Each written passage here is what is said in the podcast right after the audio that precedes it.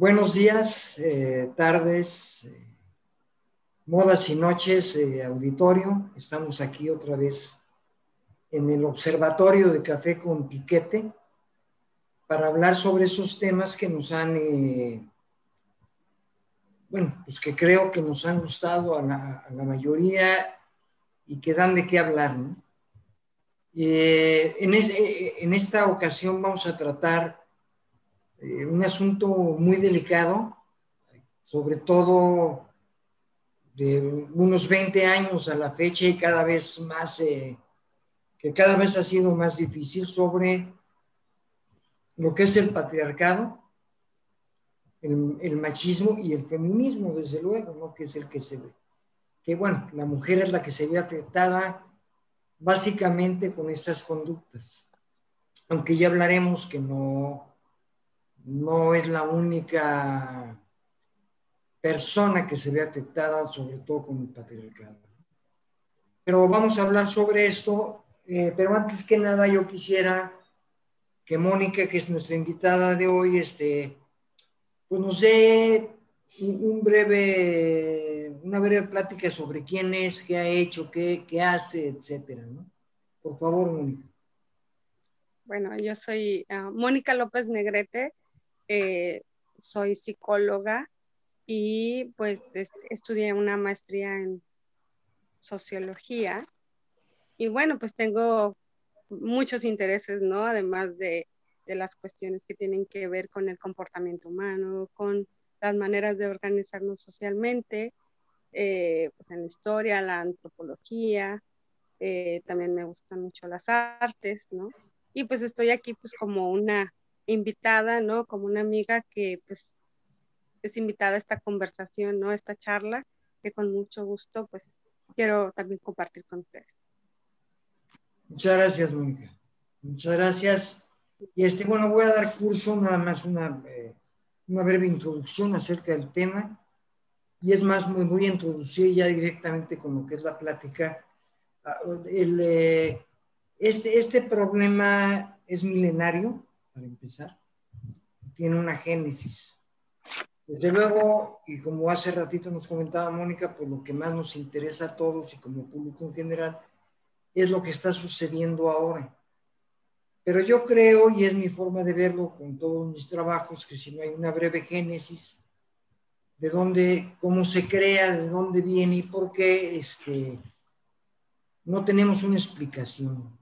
Y eso, es, eso para mí es importante. El patriarcado, eh, hasta donde yo pude ver, eh, pero según esto es más antiguo, tiene que ver eh, unos entre 1500 y 2500 años antes de la era común. y tiene que ver con la Biblia, ¿no? En la Biblia está el capítulo de los patriarcas.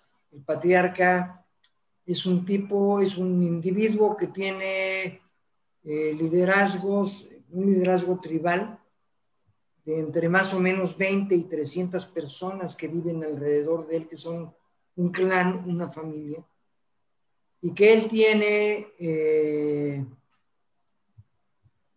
él, él, es, bueno, en el caso de, de, Abraham, digamos, de la cuestión bíblica, el patriarca es, en cierta forma, un iluminado, o sea, es el patriarca porque tiene una fe muy grande, porque es muy fiel a Dios, pero porque tiene una guía de Dios, eso es muy importante.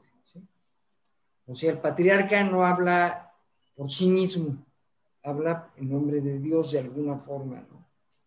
Y eso es interesante porque tiene que ver con el poder, que al fin y al cabo, eh, eso es, ¿no? Para hacerlo un poco más, o sea, más, eh, acercarme un poco más a la actualidad, que todavía no es mucho, eh, en los romanos había una figura que era la del paterfamilias. El paterfamilias tenía la misma figura que el patriarca hebreo, más o menos. ¿sí? Él tenía poder sobre todo lo que tenía, sobre toda la gente que tenía, tenía poder de vida y muerte sobre todo lo que poseía.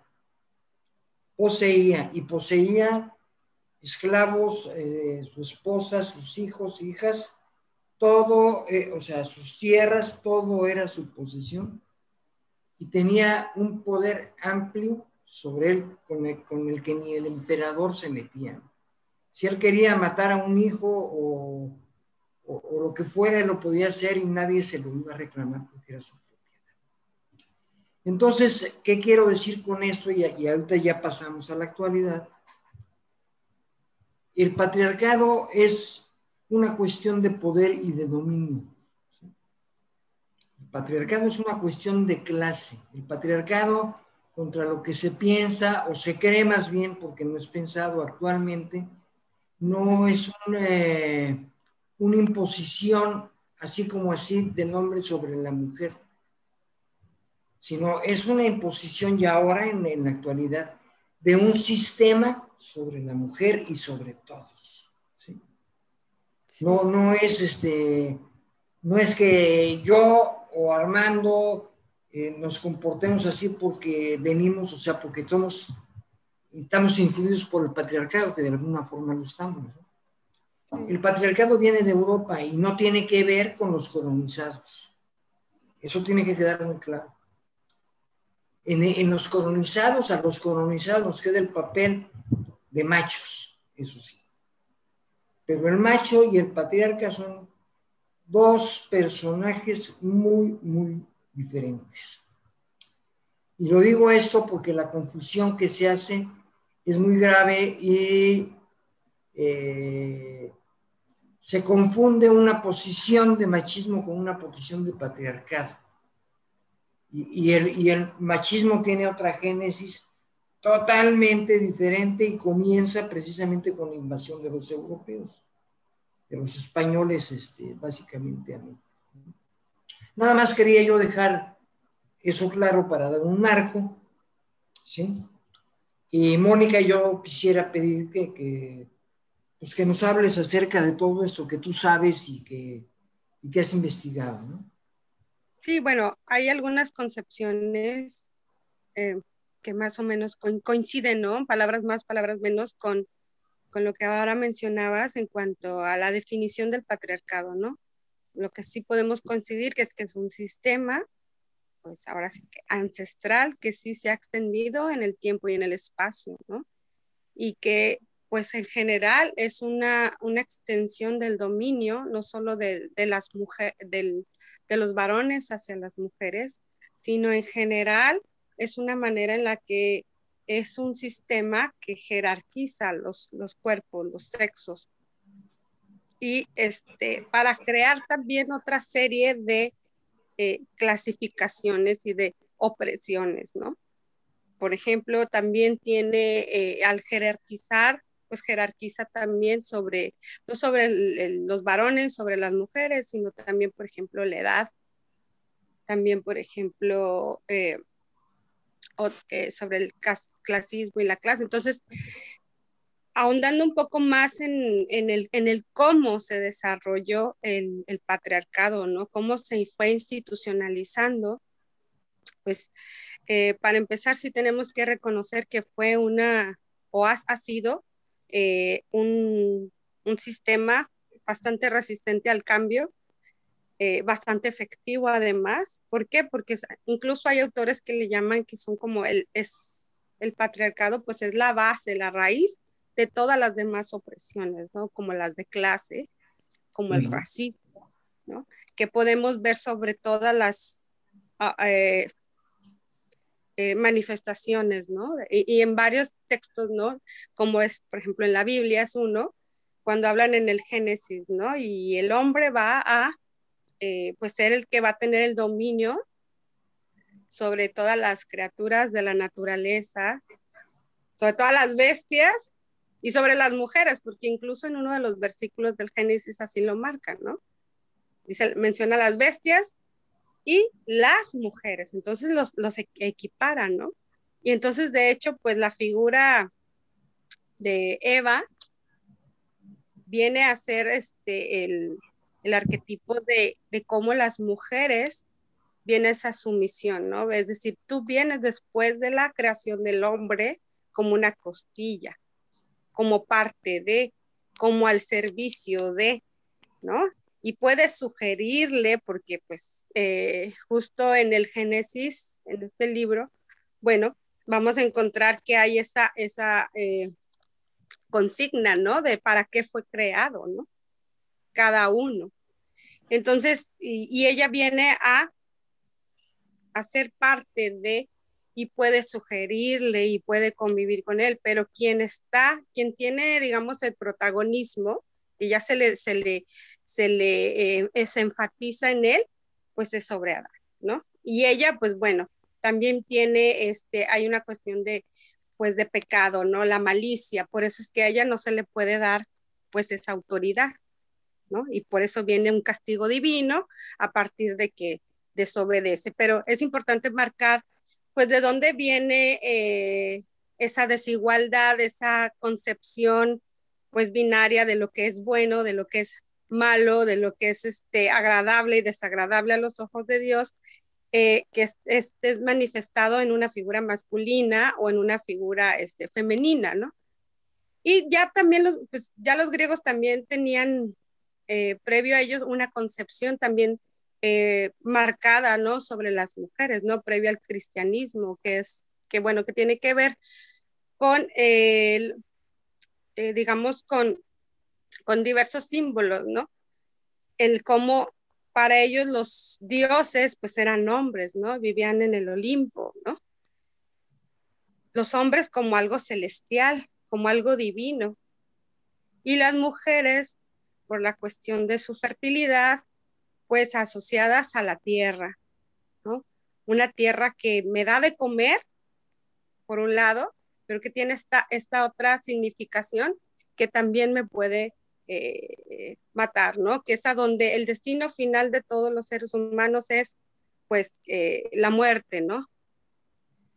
Donde si muero, pues voy a ser enterrado, eh, en donde en la tierra. Entonces la vida, la tierra tiene esa, esa connotación, ¿no? De vida y muerte.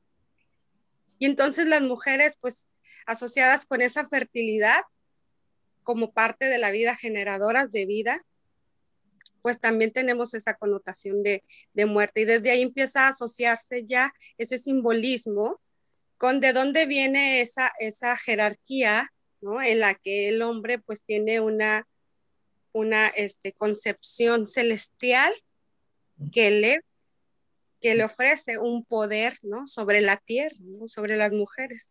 ¿Por qué? Porque lo celestial nos protege, lo divino, y nos mantiene con vida. Entonces, de alguna manera, estas concepciones que son muy simbólicas, pues siguen permeando en el imaginario colectivo y cómo fueron también a eh, influir, digamos, en la narrativa, en los relatos, ¿verdad? Bíblicos, el cómo también se comienza a percibir a los hombres y a las mujeres.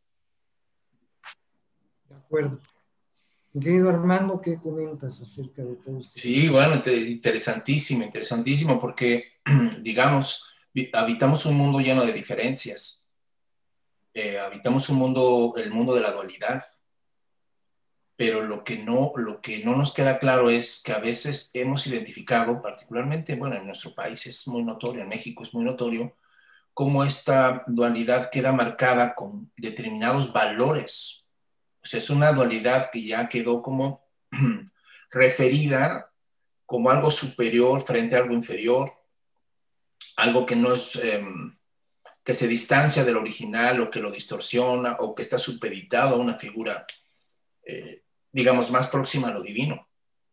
Entonces ahí es donde empiezan todos estos problemas. Eh. De veras sí es, fascinante preguntarnos cuál fue el primer eh, gesto de desigualdad en el planeta de dónde, de dónde nos pescamos los seres humanos para marcar una, no solamente una diferencia, sino una desigualdad, es decir, un dominio sobre el otro.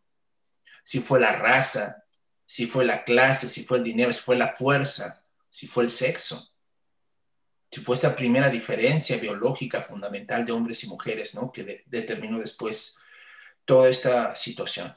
Me, yo quiero enfatizar eh, algunas cosas. A mí me parece extraordinario lo que decía Mónica y, tú también, Carlos, sobre, sobre el, papel eh, clave que tiene eh, la Biblia y no solo la Biblia, sino la forma como fue recibida e interpretada la Biblia al paso de los siglos, casi como una especie de, de tratado de biología, ¿no? es decir, para el pensamiento común, naturaleza y e interpretación cultural de esa naturaleza y lo que ha sucedido en el tiempo, no, hay, no, no, no ve la diferencia. Entonces, eh, estas ponderaciones, estas valoraciones que se hace de lo masculino y lo femenino, eh, pasan por eh, a, los, a la gente como si fuera la naturaleza, tal cual es que así somos los hombres y así somos como por naturaleza, me explico. Es decir, la mera diferencia biológica ya trae una carga, ¿no? A la que le llaman el género. Es decir, la asignación cultural histórica en la que se pondera, ¿no? al hombre o a la mujer, ¿no? Y me llama la atención también eh, cómo a, una especie como de espejo, eh, la idea de que en el, eh, precisamente en, el monoteísmo judío empezó a establecerse la, imagen de un Dios Padre. ¿no? O sea, porque dicen algunos, ¿no? Para que llegara a ponerse a ese Dios como Padre, tenía que ya haberse establecido el patriarcalismo para que viniera este Dios a, digamos, a justificarlo, a darle, ¿no? A legitimarlo. Entonces, digamos, la, para que pudiéramos pensar a Dios como Padre, tuvo que haberse puesto en operación todo un, todo un sistema patriarcal que se, se estaba desarrollando y, y, que además no fue ni siquiera homogéneo, se fue, supongo yo que pasaron muchos, muchos, muchos años para que se empezara a mezclar hasta con cuestiones matriarcales también, y eso era una cuestión compleja, o sea, no, no fue como si la humanidad ya ha dicho de un día para otro, pues ahora vamos a ser patriarcales, a la chingada, lo matriarcado, no creo, más bien fue una cosa, cosa compleja, ¿no? Que se fueron mezclando muchas cosas. Y aún en la Biblia se ve eso, ¿eh? Ahí, ahí hay algunos rastros de, de cómo también eh, mujeres que de repente sobresalían, que tomaban decisiones o lideresas, ¿no? En la Biblia también las hay ¿no? Y entonces se ve como hay esta, esta mezcla y toda esta supervivencia. La misma expresión de la Biblia de y se unirá a su mujer, parece que está haciendo referencia a una práctica que en la antigüedad se tenía de que eh, el hombre, eh, en una especie de matriliani, algo matriarcal, pues, eh, se unía a la familia de la, de la esposa. Se iba a vivir a la casa de los suegros, pues. Entonces, él se unirá a su mujer, ahí todavía hay una connotación de que eres tú el que te tienes que ir con ella, ¿no? Te tienes que unir, ¿no? A su casa, a su familia, a su terreno. Entonces, hay esta situación. Entonces, por un lado, veo esta imagen paterna de, Dios como, como, sí, la que va a certificar el patriarcalismo, pero y también al revés, como más adelante también esa imagen de Dios va a ser, digamos, eh, un patrón, un paradigma permanente para, para, lo que vendrá después este, bendecido por la religión. ¿no? Eh, quedó, digamos, asentó muy bien ¿no? el cristianismo con, el, con la asunción que hace del imperio romano. ¿no? Cuadraron perfectamente bien, dices tú, el pater familias y los patriarcas, ¿no? la imagen de un Dios padre, la madre como mediadora, ¿no? O sea, todo lo que el catolicismo, los símbolos que el catolicismo va a ir desarrollando, como que cuadraban muy bien con un esquema de vida. No, no sé si, digámoslo así, la Sagrada Familia, ¿no? la Sagrada Familia que, que están representadas en las pinturas, estaba realmente representando una dinámica social también. No solamente una dinámica celestial, ¿no? sino también ahí se estaba reflejando una dinámica de cómo desde abajo se veía, se interpretaban las relaciones hombre-mujer, ¿no? Entonces, sí, pues sí, la, la Virgen, la, la, Virgen será la madre de Dios y todo, pero pues el Dios Padre es el Dios Padre, ¿no? La, la madre intercederá, como en México, ¿no? Hablándole, ¿no? Intercediendo por los chamacos desmadrosos, ¿no? La madre interviene y le pide y, y obviamente ahí también hay un, ahí tiene su secreto, tiene su encanto, ¿no? Que ya lo, lo espero que lo, lo podamos eh, comentar cuando veamos ya en operación esto en México, pero Sí, me parece este, fascinante este asunto y, y además sorprendente que hayan pasado miles de años para que el hombre o los seres humanos o las mujeres en este caso se hayan puesto, digamos, a cuestionar de una forma más sistemática, más profunda el origen de esto. De esto que se hizo pasar por naturaleza humana, pero que en realidad era un sistema histórico instalado operado en el tiempo, no desde la naturaleza, sino más bien creando una especie de segunda naturaleza, ¿no? Que es en la que estamos todos metidos, ¿no? Sí, bueno, de hecho, eh, si vemos algunos ejemplos ahora, ahora que mencionas, y, es muy buen punto como para, incluso muchos eh, autores eh, parten, ¿no? Desde de, esta visión más biológica, ¿no? De las formas de organización que tienen las distintas especies, ¿no? En, la organización de, de, de, la vida, de la reproducción, pues vamos a encontrar ejemplos de especies que incluso tienen, pues, que se organizan de manera matrilineal, ¿no? Que básicamente comienzan, este, o que, por ejemplo, las leonas, los elefantes, digamos que, que digamos que los tienen matriarcas, ¿no? Que son quienes dirigen y que el macho tiene una, una, es como más como una herramienta de reproducción, de reproducción sexual, ¿no? y en el que incluso cuando tienen descendencia, los mismos, eh, eh, eh, la misma especie, ¿no? Mantiene esos lazos, esos vínculos, ¿no? Matrilineales, aún después de, de tener descendencia, ¿no? Es decir, cómo prevalece lo matrilineal en varias especies, ¿no? Como en las abejas, la abeja es la reina, no es la que organiza la vida productiva también, ¿no? Es la que mantiene esa línea, ¿no? De, reproducción y el macho incluso muere, ¿no? Hay varias especies, ¿no? Que nos dan un ejemplo de, de cómo la naturaleza tiene esta forma de organización, incluso también de, forma asexual, ¿no? Entonces, es, buen punto de partida para observar cómo también, digamos, es el patriarcado también viene a ser algo como antinatural, ¿no? Porque en las eh, organizaciones eh, más primitivas, ¿no? Cuando había tribus, entonces la manera en la que se organizaban, pues también era de una manera en la que eh, también era matrilineal, ¿no? Porque todo giraba en torno a la fertilidad, ¿no? Entonces, lo sagrado, ¿quién es quien da vida? ¿Quién tiene esa capacidad, no? Entonces, de ahí vienen las figuras de las mujeres como sacerdotisas, ¿no? Como que la además la que me alimenta, así como la tierra. Entonces, eran veneradas y eran, este, mm, tenían una participación política activa, ¿no? en la manera de organizarse.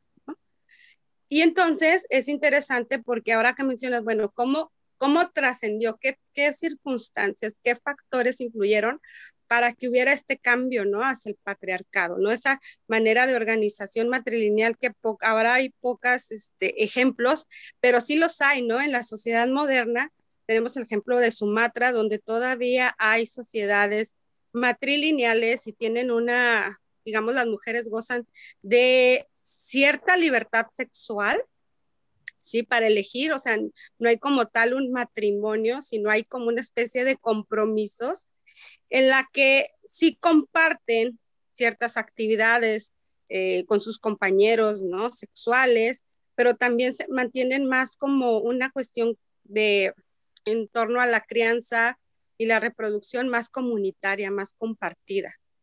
Y más similar a, pues, una manera, una orden de, de organización mucho más primitiva.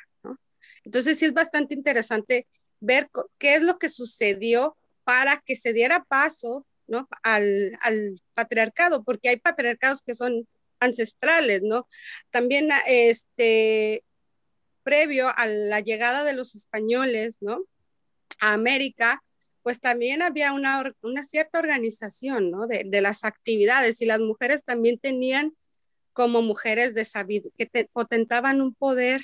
En, cuanto, en torno a su fertilidad, pero en torno también a la sabiduría y también tenían una participación también política. Y cómo esto vino a cambiar y a transformar, de acuerdo, pues debe haber sido bastante impresionante tanto para quienes llegaron a colonizar América como para quienes eh, eh, estaban siendo colonizados, conquistados, pues ver esas formas de relacionarse, ¿no? Entonces me parece como un punto como inflexivo muy importante en la historia, ¿no? Ver qué, qué, fueron los factores que cambiaron tanto posteriormente aquí con la llegada de, de la conquista, como también previo a ello la llegada de, este, bueno, que, lo que fue la, el, cambio de la vida nómada a una vida sedentaria, ¿no? Que, que fue determinada por la agricultura, ¿no?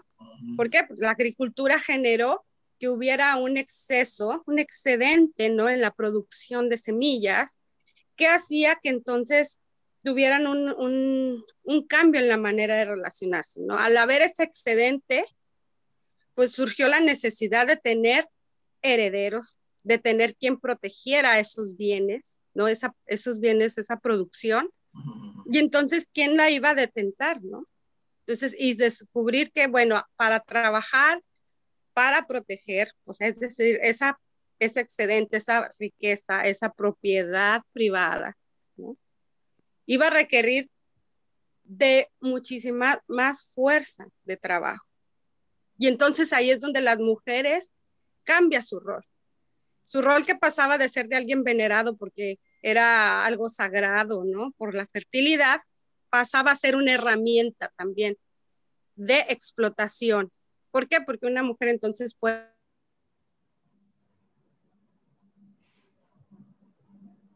¿Qué pasó? Se congeló. Sí, se congeló. Se nos congeló.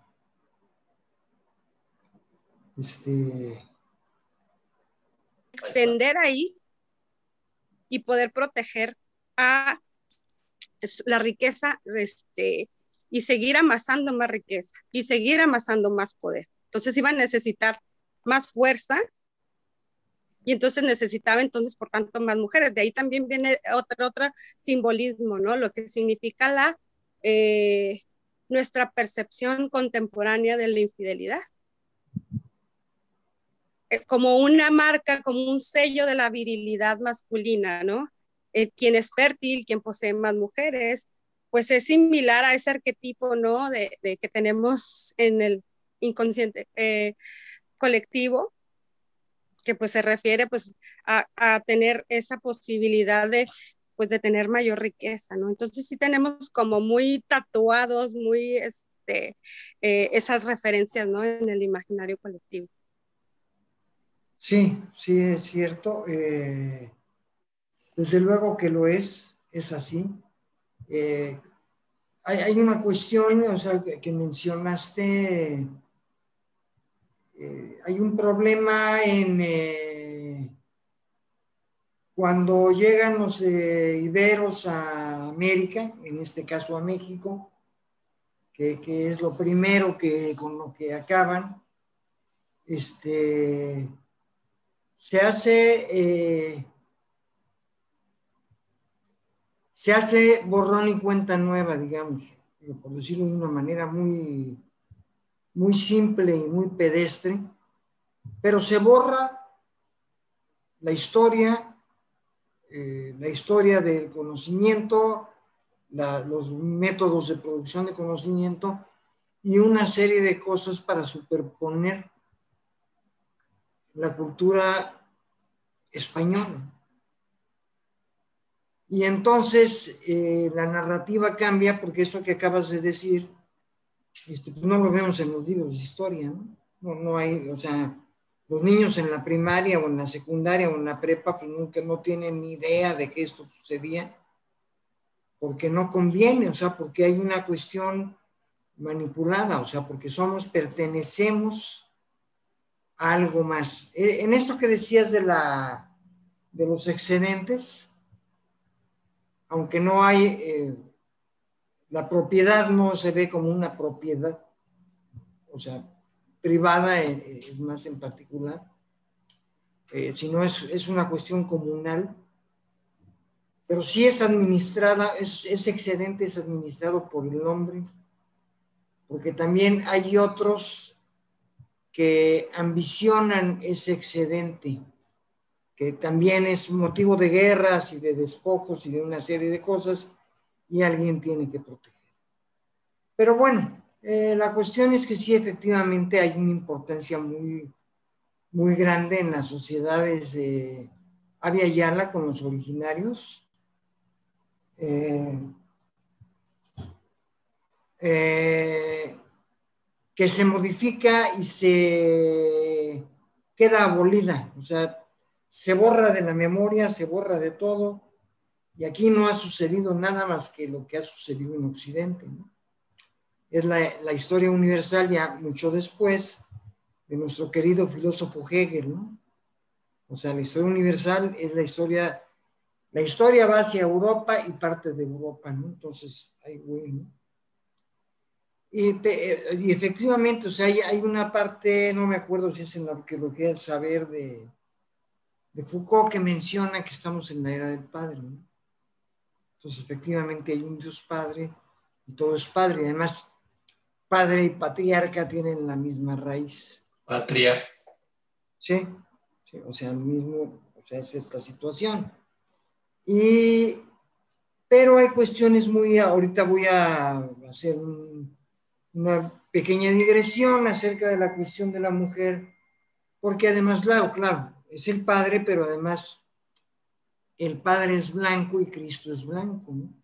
Cuando llega aquí, Cristo es blanco. O sea, Cristo, durante el renacimiento posterior a, a la Edad Media Europea, sufre una modificación y los artistas representan eh, pasajes del Nuevo Testamento, del Antiguo, pero estos personajes están vestidos como la gente del Renacimiento, ¿no? Traen armaduras, traen una serie de cosas y además pues, son blancos, todos son blancos. ¿no? Y, pero en México sucedió una cosa muy curiosa hasta el día de hoy. Y es notorio, es notorio. La Virgen de Guadalupe es más importante Cristo. En México la Virgen de Guadalupe es mucho más importante que Cristo. Se diga lo que se diga. digo, en el pueblo en general, los que supuestamente ya, ya tenemos algo de cultura y que podemos discernir la situación, lo vemos de otra manera. Pero el pueblo en lo grueso, o sea, lo que viene de, de, de, abajo, no, de abajo, de lo, de lo originario, prefiere a la Virgen de Guadalupe que Cristo. ¿no? Yo no he oído, yo no he visto que, pues ahora no sé, ni en Semana Santa que vengan de todos los pueblos de, alrededor a ver a Cristo crucificado o resucitado. ¿no? no, pues les vale madre, ¿no? Eh. el 12 de... Se van a los balnearios, man, no, no se van a leer. Se van a los balnearios y nadie pela. Pero el 12 de noviembre esa es otra cosa. Porque es el día de Tonantzin, Nuestra Señora de Guadalupe, la diosa madre. ¿sí? O sea, ahí se guarda, y, y, eso no es un sincretismo simple. No es, no es nada más un sincretismo que tomaron y agarraron a la. No, no, no, no, no, eso tiene que ver con causas precisamente arquetipales. Y de las que se agarran y lo hacen. Ahora, eh, para empezar a dar un poco el giro sobre el patriarcado, eh, llegan los españoles a América, que yo prefiero llamarla ahora Aviala, una tribu de, de Bolivia propuso ese nombre para el continente americano, Yala. O sea, porque América es un nombre europeo, desde luego, ¿no? Pero llegan y este, violan a las mujeres, las abandonan y empieza a haber todo una problemática que llegan hasta nuestros días.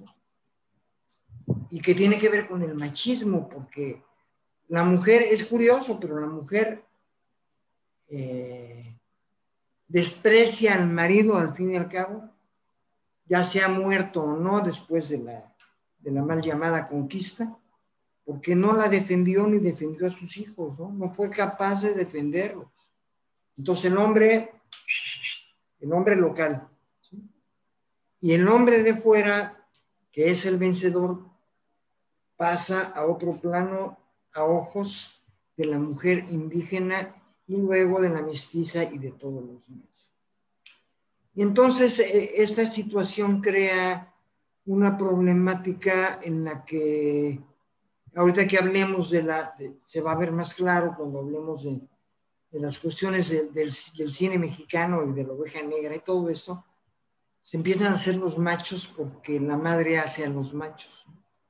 La madre hace un cónclave en la, que, tiene un preferido, para empezar, que por lo regular es hombre, puede ser preferida, pero por lo regular el consentido de mami es un hombre. Y todo gira alrededor del hombre de maneras muy perversas, porque además el esposo, que es un hombre, o es un hijo de su puta madre porque es un desgraciado, borracho, parrandero jugador, golpeador y no demás, o es el Gutierritos del que hablamos. Hace rato es un bueno para nada, ¿no? sirve para un carajo. Y esa imagen del padre queda grabada en los hijos, o sea, por lo que sea el padre, pero por lo que dice la madre de él. O sea, según eso siempre, además, es un, eso es típico, la mamá respeta mucho al papá, dice, no, no, no, su papá, hijos, guau, guau, guau, Pero o haz de cuenta que estamos viendo a una locutora de Televisa porque no es cierto. Porque en, la práctica, el padre es un cero a la izquierda, sea por ojete o sea porque no tiene carácter, ¿no? Y porque además es hijo de mami. ¿Por qué no tiene carácter? Pues porque es hijo de mami. ¿Sí? O sea, no es gratuito. No, es que eso es que, o sea, lo que se dice siempre, ¿no? No, pues es que ese güey, el güey de mi marido se va a casa de su mami porque su mami le hace la comida. Pues sí, es un medio hombre, ¿no? Es lo que estábamos hablando hace rato del ánimos y el ánima, ¿no? La mujer se empodera, aunque de una manera como eh, este, por abajo, o sea, como subterfugio, ella es la, ella es la, la que sufre y una bola de madres, pero ella es la que tiene poder en la familia. Ella es la que maneja todos los hilos, los manejaba, no sé ahora, porque ahora la cuestión familiar es una cosa que, que, se ha modificado mucho por la occidentalización del rollo, ¿no? Porque seguimos... de hecho, algo que mencionabas hace un momentito que tenía que ver como cómo hay ciertas festividades que tienen un peso, ¿no? En la importancia, ¿no? En la, en la vida cotidiana, ¿no? Más que otros eventos, ¿no? De que, que pudieran estar relacionados con nuestra historia. Tienen que ver, por ejemplo, el, el, el decías, el, el 12 de diciembre y otra fecha importante, el 10 de mayo. el 10 de mayo es un día que se paraliza, eh, que incluso este, en tanto en bancos, en otras instituciones, todo, es un día festivo, ¿verdad? Es un día de, de asueto, ¿no? Y es como casi imperdonable no, no dar la importancia a esa significación, ¿no? Y aunque todos los hijos se empeden y, hagan un desmadre con la mamá. sí, no, pero la cuestión es, es, esa cuestión arquetípica a la que se está atendiendo. Y sí creo que tiene que ver con dos cosas. O sea, esa cuestión de eh, ese sincretismo del que hablabas hace un momento es de el cómo el, hasta esta figura arquetípica de la madre, ¿no? Pero también que tiene esos tintes, ¿no? De poderío, de sabiduría, de dominio, de autoridad, ¿no?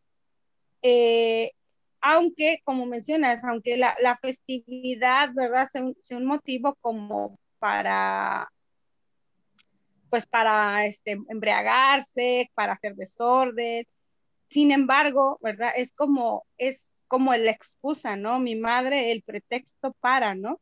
Para eso. Entonces sí tiene que ver como mucho con, con, ese sincretismo de cómo, a pesar de que tanto la iglesia como, digamos, después de la conquista también, eh, esas figuras de sacerdotisas hayan sido como de alguna manera olvidadas, pareciera que resurgen esos días, ¿no?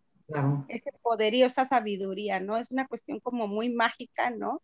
Que se le concede como ese, ese poder, ¿no?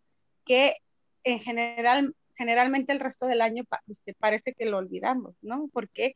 Porque quien tiene la autoridad, pues son figuras, este, ostentadas por varones, ¿no? Y las mujeres estamos al servicio, ¿no? De Eso por el machismo y por la cuestión occidentalizada, de que también, bueno, el, y capitalista, porque tiene que ver con, con el patriarcado capitalista. ¿sí? Los jefes son hombres, los directivos son hombres. Los bien pagados son hombres, las mal pagadas son mujeres, pero además, ¿quién gana? Digo, pensándole un poquito, ¿quién gana con que la mujer gane menos que el hombre para el mismo puesto y el mismo tipo de trabajo? Pues su marido no, porque le va a entrar menos dinero en la casa, ¿sí? El que gana es el patrón, es el patriarca, patrón, patriarca, padre, o sea, el que gana es él porque se está ahorrando una lana. Dice que, que se metan las viejas a trabajar y si al hombre le pagamos 10, pues a esta le pagamos 6. ¿sí? Porque no, entonces hacen toda una cuestión de tipo ideológico en el que la iglesia es otro, una cosa que no hemos visto, tiene un papel muy fuerte. Porque la iglesia apoya al patriarcado. Lo ha apoyado siempre y seguirá haciendo. Sí. Y lo apoya también en un sentido ideológico, porque la iglesia va con el sistema. O sea, la iglesia no pelea con el sistema. E, e, el, papa que hubo hace dos generaciones, don, don Juan Pablo II, o sea, pinche derechista de cagada, pues fue, todo eso representó el tipo, ¿sí? Todo eso representó y por demasiado tiempo, porque además el desgraciado duró mucho tiempo, ¿no? Pero esa, esa es la iglesia y, la iglesia es, lo, es, la, es la, que, la que conquista, por así decirlo, América es la iglesia. La que administra el simbolismo, ¿no? Sí, sí, sí, a base de ideología. A base de ideología, porque no es religión, es ideología. Pero además, bueno, nada más para cerrar esta cuestión del hombre y la mujer en lo que son los arquetipos, la mujer se empodera de una mala manera en el ánimos, o sea, porque una mujer que tiene ánimos es un hombre de segunda, ¿sí? Porque no es hombre. Y lo mismo pasa con el hombre que tiene el ánima, que se, se, feminiza, y no tiene que ver con el homosexualismo esto. Puede llegar a eso, y, por lo, y llega muchas veces, pero se feminiza y se comporta como la nena de mamá. Ese, ese, ese es el, el consentido de la mamá, es la nena de mamá. Es un tipo, es una mujer de quinta, el hombre. Y ese es el rol que se juega muy fuertemente en nuestro país. Eso es lo que domina las relaciones cotidianas. Ya vamos a dejar que, que los romanos y guau. Eso es lo que domina las relaciones cotidianas el comportamiento pervertido de la mujer y el comportamiento pervertido del hombre. Armando. Pues miren, yo, me quedé este, muy eh, asombrado con esta cuestión que ustedes eh, remarcan muy bien, la cuestión de la madre, porque en estas, particularmente en la figura de la Virgen María, se termina, se termina mostrando toda la ambigüedad, todas las marcas, ideológicas eh, de, un, de una madre que es madre, pero al mismo tiempo es virgen. Sí, sí, sí. ¿no? O sea, y es como muy notorio que se está, que se está tasando una, una lectura de mujer ideal o idealizada en términos así, ¿no? Es decir, pareciera que en el imaginario de muchos mexicanos jamás eh, no puedes asociar, no puedes concebir a tu mamá como una mujer sexuada con una mujer con deseos. ¿no? O sea, pareciera que el, tamiz por el que pasa la, figura, eh, el valor de la mujer, como el 10 de mayo, es siempre a partir de la figura de la madre. O sea, entonces eso, eso, eso a mí me da eh, dos ideas, ¿no? Que se las comenta, a ver, y, podemos igual seguir con otras cosas, pero me quedan dos ideas ahí, este, en el tintero de esta cuestión, ¿no? La primera es, pareciera que en realidad los mexicanos no somos muy aptos para ver a una mujer de carne y hueso. Solo la podemos ver idealizada. ¿No? Solo le rendimos culto a la mujer cuando es madre. ¿No? Es decir, solo como madre, por eso nada más decía Mónica, no, pues nada más una vez al año, cabrón, porque todos los demás no vale, vale madre. De hecho, te quiero comentar que en la realidad, digo, yo trabajé en un ah, Refugio para Víctimas de Violencia ha trabajado mucho con, con las mujeres, no quiero decir víctimas, sino mujeres en situación de violencia. Y un, algo muy característico y muy paradójico a lo que comentas es que justo cuando sufren mayores este, agravios es cuando están embarazadas. ¿no?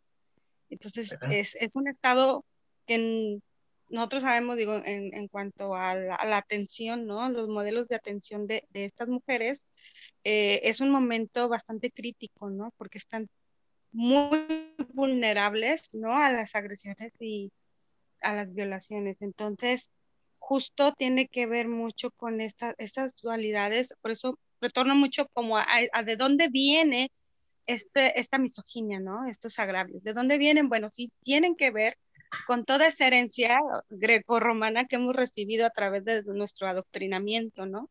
De este, y, y la aceptación, vaya, de nuevos símbolos, ¿no? Que, se, que vienen a juxtaponerse justo sobre una, este, una, una manera de organización patriarcal ancestral previa a la, a la conquista. O sea, ya había, ¿no? Ya había también este, otras maneras de organizarse previo a, a, los conquistadores, ¿no? También se habla justo de que hay como una especie de entronque entre ese patriarcado ancestral, ¿no? Prehispánico, que viene a juxta, como una juxtaposición a, al encuentro con, con la manera de relacionarse, ¿no? Que se nos viene a imponer, ¿no? Esa dictadura, ese patriarcado europeo, en el que ya también los hombres, y eso debe ser, debió ser pues muy interesante, ¿no? Porque es, es como los hombres vieron también, y las mujeres, cómo vieron pues eh, debilitada, ¿no? Esa autoridad disminuida, ¿no? De los varones, ¿no? Y cómo ellos tuvieron también que ver, eh, eh, digamos, cómo se introdujo una nueva jerarquía, una nueva clase, a la que hay que atender. Entonces, tanto hombres como mujeres. Y por eso creo que también esta cuestión que me mencionaba Carlos del machismo, ¿no? Es decir, el, el cómo yo permito, sí creo que hay una herida, ¿no? Eh, muy grabada, ¿no? En la memoria colectiva, ¿no? De, de, de, esa disminución, ¿no? Ante el hombre blanco, el hombre que viene a imponerse y cómo, cómo esto nos vino a, a jerarquizar, a reclasificar, y cómo ese, esa herida no sana todavía, ¿no? Toda, todavía se sigue permeando porque justo, como repito, muchos eh, autores y autoras mencionan este, que el patriarcado pues es la base de todas las demás opresiones, ¿no? Del racismo, el clasismo. Lo que tiene que ver con el edaísmo, ¿no? También la edad, ¿no? O sea, como, como ya no vales lo mismo después de cierta edad, ¿no? Como mujer, a las mujeres nos pega un poco más también, pero también tiene que ver mucho, por ejemplo, eh, en, el cómo, por ejemplo, Platón en su ideal de la polis, también las mujeres tenían que, al cumplir 40 años para obtener una ciudadanía absoluta, ¿no? Y de ahí viene el, muchas prácticas, ¿no? Que en la política pues se siguen, eh, bueno, se han ido cambiando que tienen que ver con nuestro acceso a la participación política, ¿no? Eh, eh, el cómo las mujeres, bueno, ahora veía la semana pasada todavía veía un reportaje de que muchas mujeres este, tenían una participación en los partidos, ¿no? Políticos, eh, tenían este, que cumplir con una cuota de género, pero eh, recibían el nombramiento, pero cuando empezaban a ejercer, ya digamos que ganaba determinada, determinado partido, cedían a sus esposos esa autoridad, ¿no? Entonces todas se reunían para poder sí. este, eh, ceder ese, ese, nombramiento. Sí. sí. sí, Así es. Era una simulación. Sí, Exacto. sí, sí. Entonces también tiene mucho que ver con esa manera en cómo, cómo hemos tenido esa influencia, ¿no? En, nuestra, eh, en nuestras prácticas, en nuestro lenguaje, en las costumbres, las tradiciones, ¿no? Y pues sí, sí, sí veo como mucho ese simbolismo, ¿no? Esos, digamos, se le llaman también principios de división sexual, ¿no?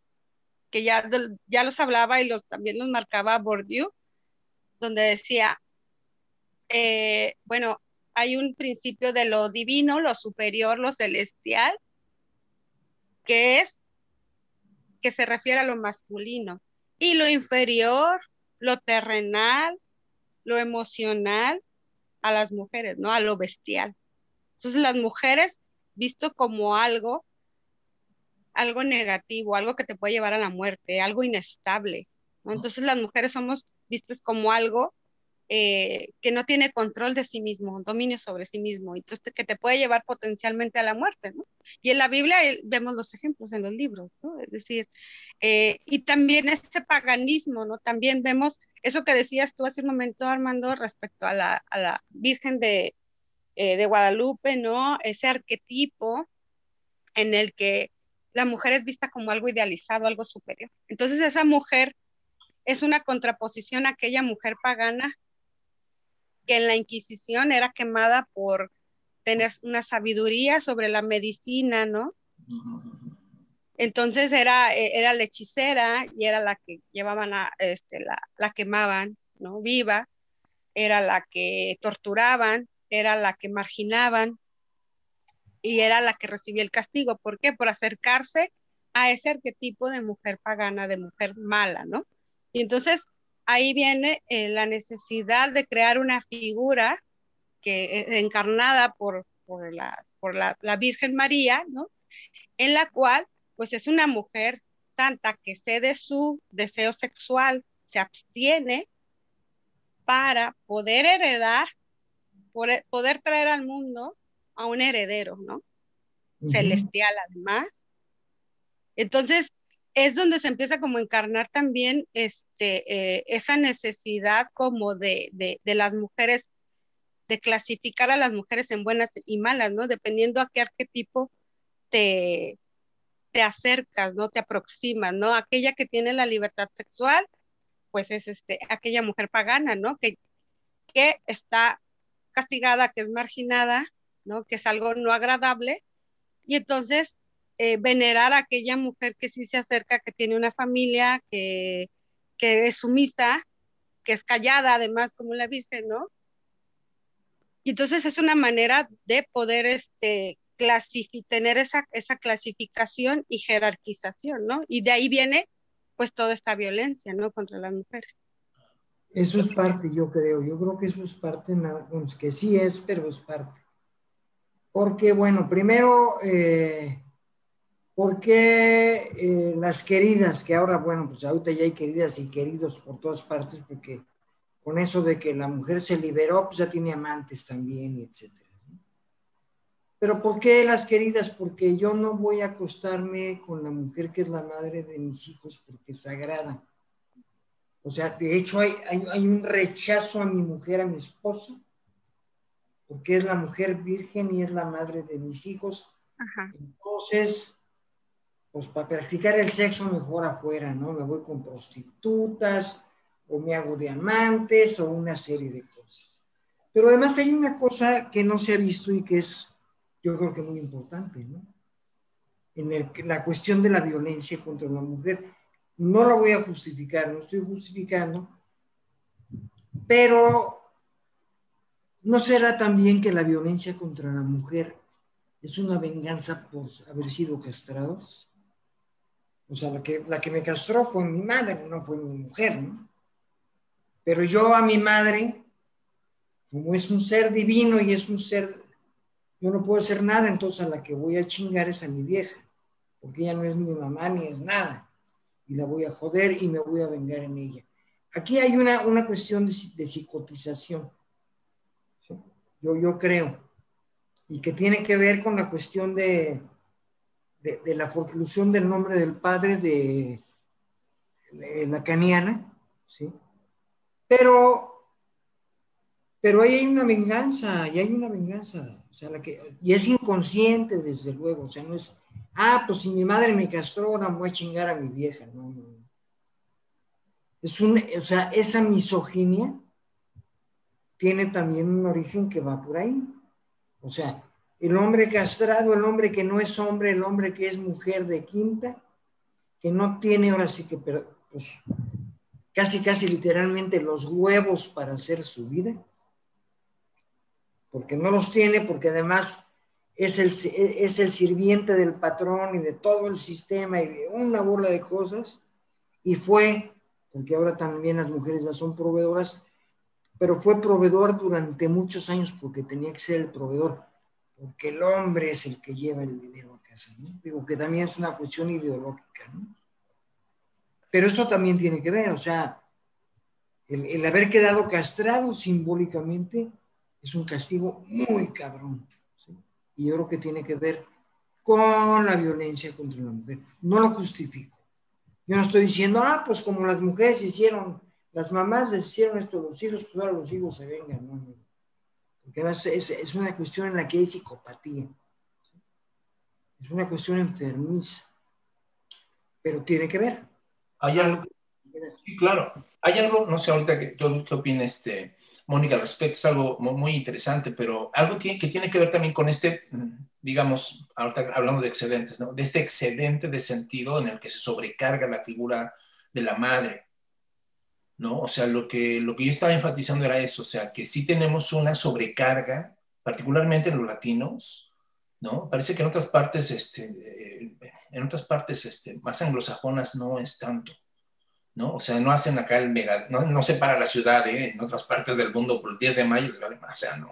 claro, pero sí creo que tiene que ver con una cuestión muy de, de colonialismo, ¿no? De, de eh, mantener una hegemonía, ¿no? En el mundo. Creo que sí está al servicio de, si yo creo esta figura, decían, bueno, por ahí decían que justo el, el, el capitalismo, ¿no? Generaba en las mujeres esa plus, o sea, las mujeres generan una plusvalía que es una plusvalía de amor. O sea, yo por amor, pues eh, me quedo en casa atendiendo a todas las necesidades de mis hijos, de mi esposo, y justo que es lo que te pide, ¿no? La, iglesia, ¿no? Es firmar un contrato, ¿no? De, de eh, por una institución en la que tú te sometes voluntariamente. Sacrificio. Voluntariamente. Ajá, y, y, entonces el capital pues nunca va a pagar esa, esa, esa plusvalía de amor, ¿no? Entonces imagínate, claro, eh, si tú ves los medios son quienes exaltan la iglesia, las instituciones, ¿verdad? Si recordamos pues, el patriarcado, pues ese, ese, esa, ese, ese sistema que fue potentado ¿verdad? Por la iglesia, por el Estado, ¿verdad? Con una serie de leyes en la que tú como mujer tenías que someterte para poder producir esa fuerza laboral que requiere, ¿verdad? Un patriarca para enriquecerse, ¿no? Y crear esas jerarquías y crear esas murallas y, y crear esa milicia, ¿no? Que, que esté en función de proteger esos excedentes, ¿no? Y entonces, para mantener ese sistema jerárquico, ¿no? Vertical, pues tienes que exaltar, porque ¿qué, es lo que como mujer estás ganando? No, nada, estás, simplemente estás negando, te, estás negando como mujer a tu existencia, ¿no? Estás cediendo para que otros, ¿no? Brillen y pues justo es lo que, lo que en la Biblia se remarca, ¿no? O sea, eh, Eva, ¿cómo, ¿cómo nace? Pues es, es, es este, nace de la costilla de un hombre, ¿no? O sea, tiene que estar al lado o atrás, callada, sumisa. Cuando ella habla y ella lo eh, tiene una influencia sobre él, es castigada junto con él, ¿no? Y vas a sufrir y vas a parir con dolor. Entonces, e, es el castigo por alterar un orden, ¿no? Un orden que, que, que, que es el, pues el, patriarcado, ¿no? Entonces, en toda la Biblia, en el Antiguo Testamento, podemos ver todas estas narrativas donde eh, se refuerza y se perpetúa, ¿no? Eh, eh, este, ese sometimiento. Entonces sí es como una manera de, de en la que este, necesito de ciertas festividades, de ciertas, porque son símbolos finalmente que nos remiten a esos arquetipos, esa idealización, en donde las mujeres caemos, ¿no? En, en, esto de no quiero ser parte de eso, no quiero ser la esposa. ¿Y de quién? Pues del más poderoso del que tenga poder. No, eh, no hundo nadie, ¿verdad? Porque eh, es lo que te eh, comentaba, que también es una manera de, es, en el cortejo, las mujeres en los mitos del amor romántico, también que de los que en los que el patriarcado obviamente tiene una influencia muy, muy grande, es justo la idea de, ah, si un hombre te trata bien, te cuida, te protege, te escucha, eh, tiene cierta sensibilidad, está bien con su, eh, acepta su parte femenina, ah, pues él, puede ser un amigo, pero no puede ser mi pareja. ¿Por qué? Porque es débil, entonces es un hombre como disminuido, somos como iguales, somos como amigas, pero no puede ser mi pareja. Entonces ahí es como estamos idealizando, ¿no? Eh, esos arquetipos y cómo se necesitan en, la, en símbolos, vaya, en la cultura para sostener este modo de vida, ¿no? Capitalista y patriarcal, ¿no? Sí. Bueno, quería eh, concluir esta, esto que se suma, ¿no? Todo esto que están comentando con esta idea que les decía de este sobreexcedente que tenemos en la figura de la madre, ¿no? Que eh, em, al mismo tiempo que es que es, como muy irónico porque este sobreexcedente también se vuelve, vuelve eh, a la mujer como una especie de Sísifo, ¿no? Que tiene que estar cargando con esa imagen idealizada, ¿no? Y, y, en la que la cultura, la sociedad pareciera no darle chance, la misma libertad sexual. O sea, la figura de la Madre Virgen es, tiene en sí los dos componentes de control que más eficaz y permanentemente se han querido utilizar en contra de la mujer. O sea, la maternidad, su control de, ¿no? El, hecho de que ella me dé hijos, ¿no? dirían, ¿no? Y el, asunto del sexo, ¿no? O sea, eh, ambas categorías, la maternidad y la sexualidad, son como claves de control en el que siempre se ha querido determinar si la mujer debe o no hacer o no hacer, deshacer, con quién sí, con quién no, tener o no tener hijos, si, si, no, si eres infértil, pues ya te chingaste, entonces ya estás como fuera del, digamos, ¿no? De ese lugar privilegiado, ¿no? Este, de la mujer, porque entonces pierdes como casi casi tu razón de ser, algunas van a decir, ¿no? Hay gente que sigue diciendo que la razón de ser una mujer es tener hijos, ¿no? Entonces, esa, esa, ese, ese sobreexcedente termina siendo también una carga muy, muy, muy cabrona. Pero por el lado de uno, del lado de lo, de lo masculino, ese sobreexcedente de sentido, esa hiperidealización de la madre, también genera, como, como toda divinidad, la parte de adoración, pero también la parte de temor. Se le teme a la madre. ¿No? Eh, ya lo vamos a ver ahorita, ¿no? Que si comentamos algo sobre la oveja negra, por ejemplo, ¿no? Y nos agarramos nada más de ese ejemplo, ¿no? De la oveja negra, pero estaba pensando si no detrás también, aparte de la castración que mencionaba Carlos, si la misoginia también está ligada a esa hiperconcentración sacralizada, idealizada de la mujer, a la que al final su parte sombría es terriblemente temida. O sea, no me parece nada azaroso que los seres monstruosos de Occidente sean siempre o casi siempre femeninos. Que en el imaginario colectivo patriarcal, dices, ¿no, Mónica? Eh, lo monstruoso tenga un rostro femenino. O sea, que se le tenga mucho miedo a la mujer, pues, ¿no? Y de hecho hay, una, hay, hay, algunas imágenes, ¿no? En, en eh, hace tiempo ya fui a ver una exposición de Carlos Monsiváis de carteles, ¿no? De carteles que él coleccionaba eh, y de portadas como de, de revista, ¿no? Que tenía. Y en esa exposición era muy curioso ver cómo justo eh, es, es, un ejemplo, ¿no? De cómo se manifiesta en la, en la, cultura, ¿no? Y cómo se van permeando esas imágenes, ¿no? Esos símbolos. Y, y, justo era de cómo hubo una, en la época del romanticismo, ¿no? Esa mujer idealizada, pura, celestial, sublime, vestida de, pues con velos, ¿no? Este, vestida de blanco exacto, angelical y con arpas y con ángeles, ¿verdad? Muy similar a las imágenes que vemos en una estampita de, cualquier virgen, vamos a encontrar como las nubes, ¿no? La parte. en una boda, ¿no, Moni? Perdón, en una boda, así te En una boda, ¿no? Exacto, yo creo que son como reminiscencias, ¿no? Justo de, de hecho, bueno, eh, eh, eh, es, esa, esa imagen, ¿no? Idealizada de, de ver como una, una especie de nobleza, ¿no? Que se da, este, e, ese estatus se, se, otorga sí y solo sí si se cumple una, una, un principio de, pues ahí de, de, pues de, de, virginidad y que esté asegurada, ¿no? Y que en muchas culturas pues todavía continúa siendo eh, algo importante, ¿no? Para, no en todas, porque sí hay te, comentaba, les comentaba, si hay este, sociedades organizadas de manera matrilineal, hay pocas y que han estado y que han resistido, sobre todo en Asia, que tienen esa libertad sexual y que eh, no, digamos que tienen una crianza de los hijos de manera comunitaria como eran esas sociedades pues primitivas, ¿no? Previo a, al, digamos, este, previo pues al, surgimiento de la, de la agricultura, ¿no? Eh, pero justo hay, había otros carteles que tenían este, estas imágenes de la mujer mala, ¿no? La mujer mala como este, justo canciones como la de Pérfida, ¿no? Es decir, mujeres donde son castigadas ¿verdad? mujeres malas, ¿no? señaladas, ¿no? Esta es la mujer mala y generalmente es una mujer buena la que la señala, ¿no? La que dice no es, ¿no?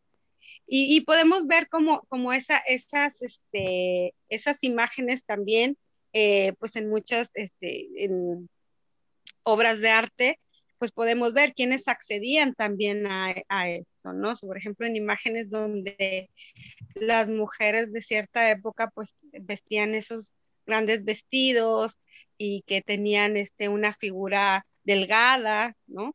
Y como una mujer pues mala, ¿no? Generalmente era una nodriza y era este, obesa y de clase social baja, es decir, es, es cómo vamos percibiendo, ¿no? En, eh, y cómo van esos, esas imágenes, van permeando y, y van creando ciertos estereotipos a los que actualmente platicaba con un compañero hace tiempo, que justo vemos, no sé, en las imágenes de ahora recientes, ¿no? De TikTok, por ejemplo, vemos a Bárbara Regilo, que se cuida perfecto, que, que come de manera saludable, que se ejercita, ¿no? Que probablemente, bueno, tal vez no tengan hijos, ¿no? Y si vemos eh, la figura en las redes sociales de, o en ciertas plataformas, pues de las mujeres que les dicen buchonas, ¿no? La mujer obesa, gorda, que no se cuida, que come mal, que tiene hijos y tiene de varios hijos con varios hombres. Entonces,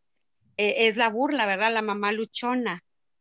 Entonces, tenemos esa estigmatización, ¿no? Que tiene que ver con una cuestión, eh, una jerarquía que tiene que ver con esos eh, símbolos que hemos, que tenemos en el imaginario colectivo y que esa estigmatización, bueno, viene a darnos como una, una guía, ¿no? Sobre hacia dónde tenemos que aspirar, tanto hombres y mujeres, ¿no? Como el ideal para poder este, formar una familia, para poder relacionarnos, ¿no? O estar cerca de, de, de, ese tipo de, figuras, ¿no? Que, que tienen un tinte que es muchísimo más super, que es como superior, ¿no? Al que hay que aspirar a lo blanco, a lo delgado. Entonces, es decir, ahí es donde empieza el patriarcado finalmente como, bueno, como les mencionaba e insisto, en, es, es, es la raíz de los, las otras opresiones en las que nos, nos, jerarquizamos en cuanto a edades, en cuanto a raza, en cuanto a, en cuanto a clase, en, cuanto, cuanto cuestiones que tienen que ver este territorios, ¿no? De nuestro cuerpo, cómo debe ser nuestro cuerpo. Bueno, sí, este, yo quisiera comentar algo a propósito de la, eh, bueno, hubo la época de aquella de Leonor de Aquitania y el amor cortés, ¿no? Que se hacen unas historias acerca de la mujer ideal y que además pues no hay que tocarla ni con el pétalo de una rosa, hay que mandarle cartitas muy románticas y una bola de mamadas, ¿no? Pero, este, hay, este, o sea, la figura de la madre es la central. yo veo dos momentos, si no momentos, más bien dos, dos eventos muy significativos en México, ¿no? Este, la hija de Carrillo Puerto en 1920 y tantos hace el primer frente sufragista de la mujer y empieza a pegar muy fuerte.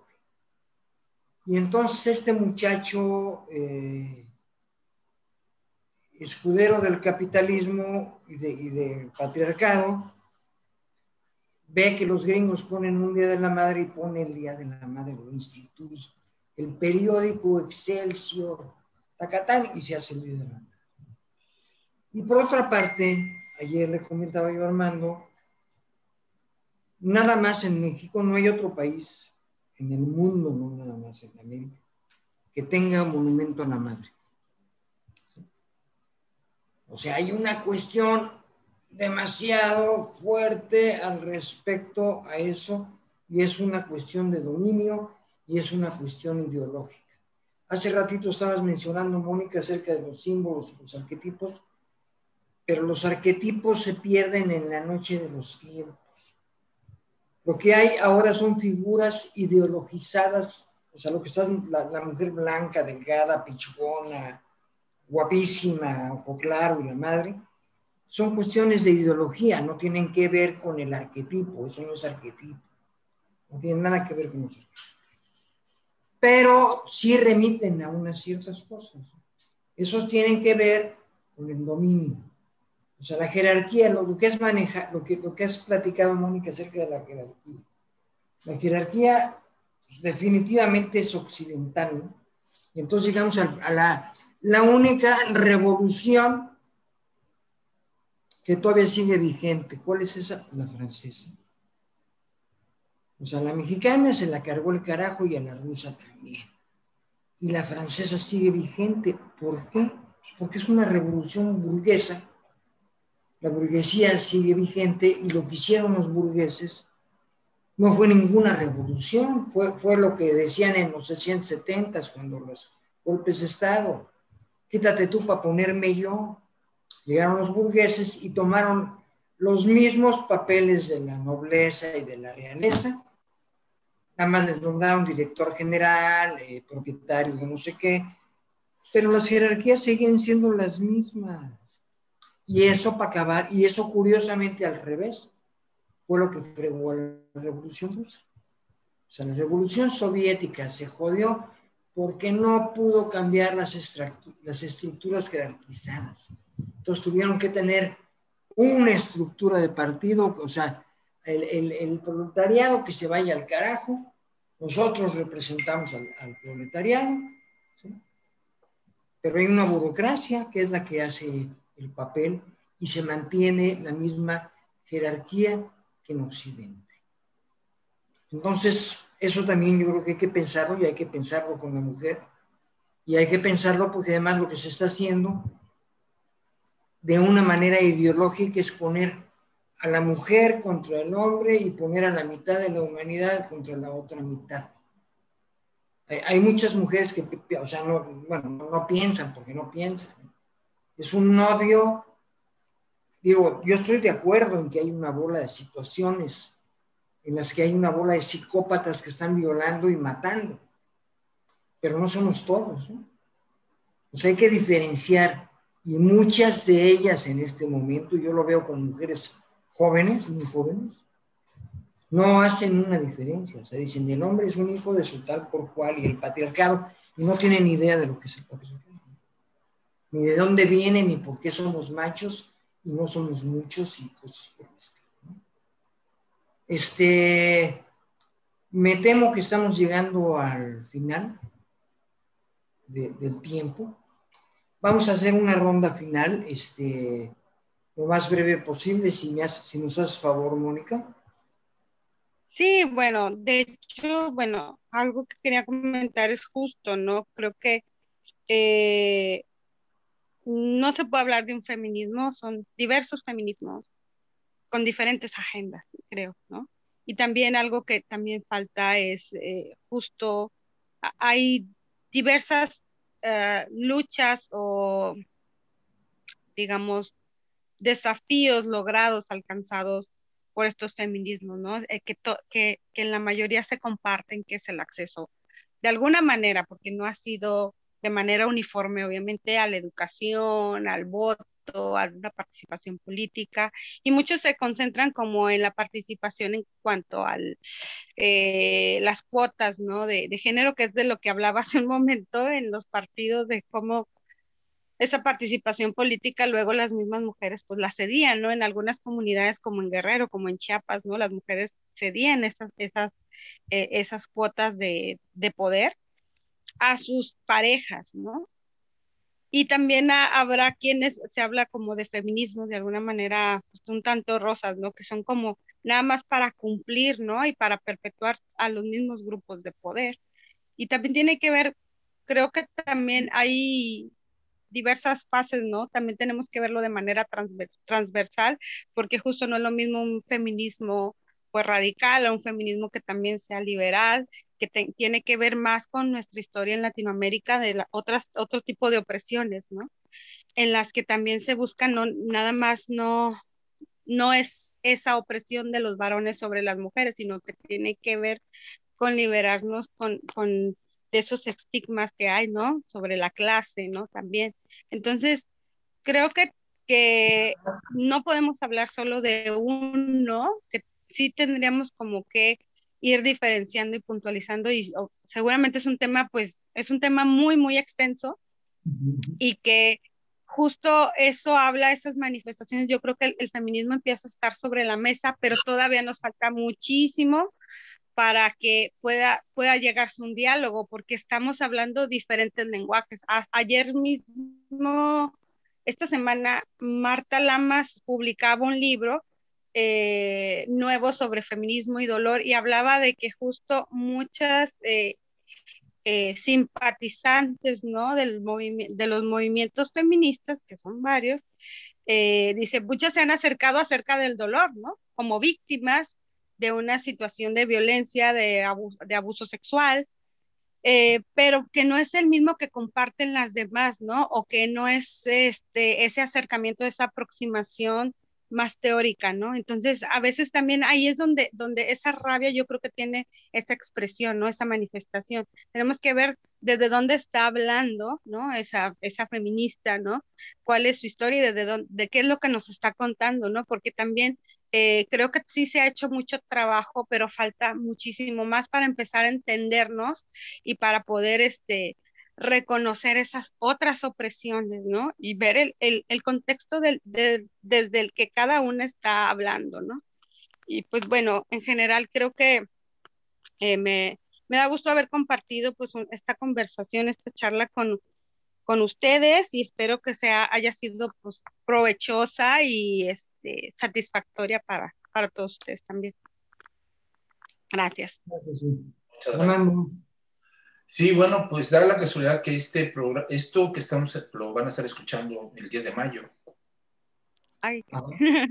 sí, creo que, creo que es algo necesario, ¿no? También, o sea, ver, ver de manera crítica también, eh, ver de dónde, dónde de, a, a, qué nos referimos, ¿no? ¿Qué significaciones le estamos dando? Y, este, y poder también reflexionar en torno a estas prácticas ¿no? que continuamos, en la, que, que, prevalecen en nuestra cultura.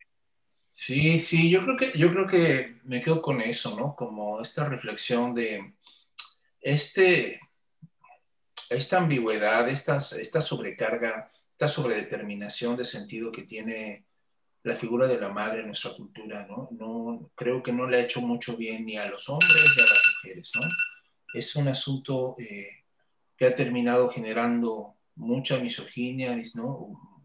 una distorsión hasta de arquetipos, decía Carlos, ¿no? que terminaron disolviéndose en estereotipos y en formas este, ideológicas. Sí, ideológicas, bastante crueles, bastante inhumanas, bastante sesgadas.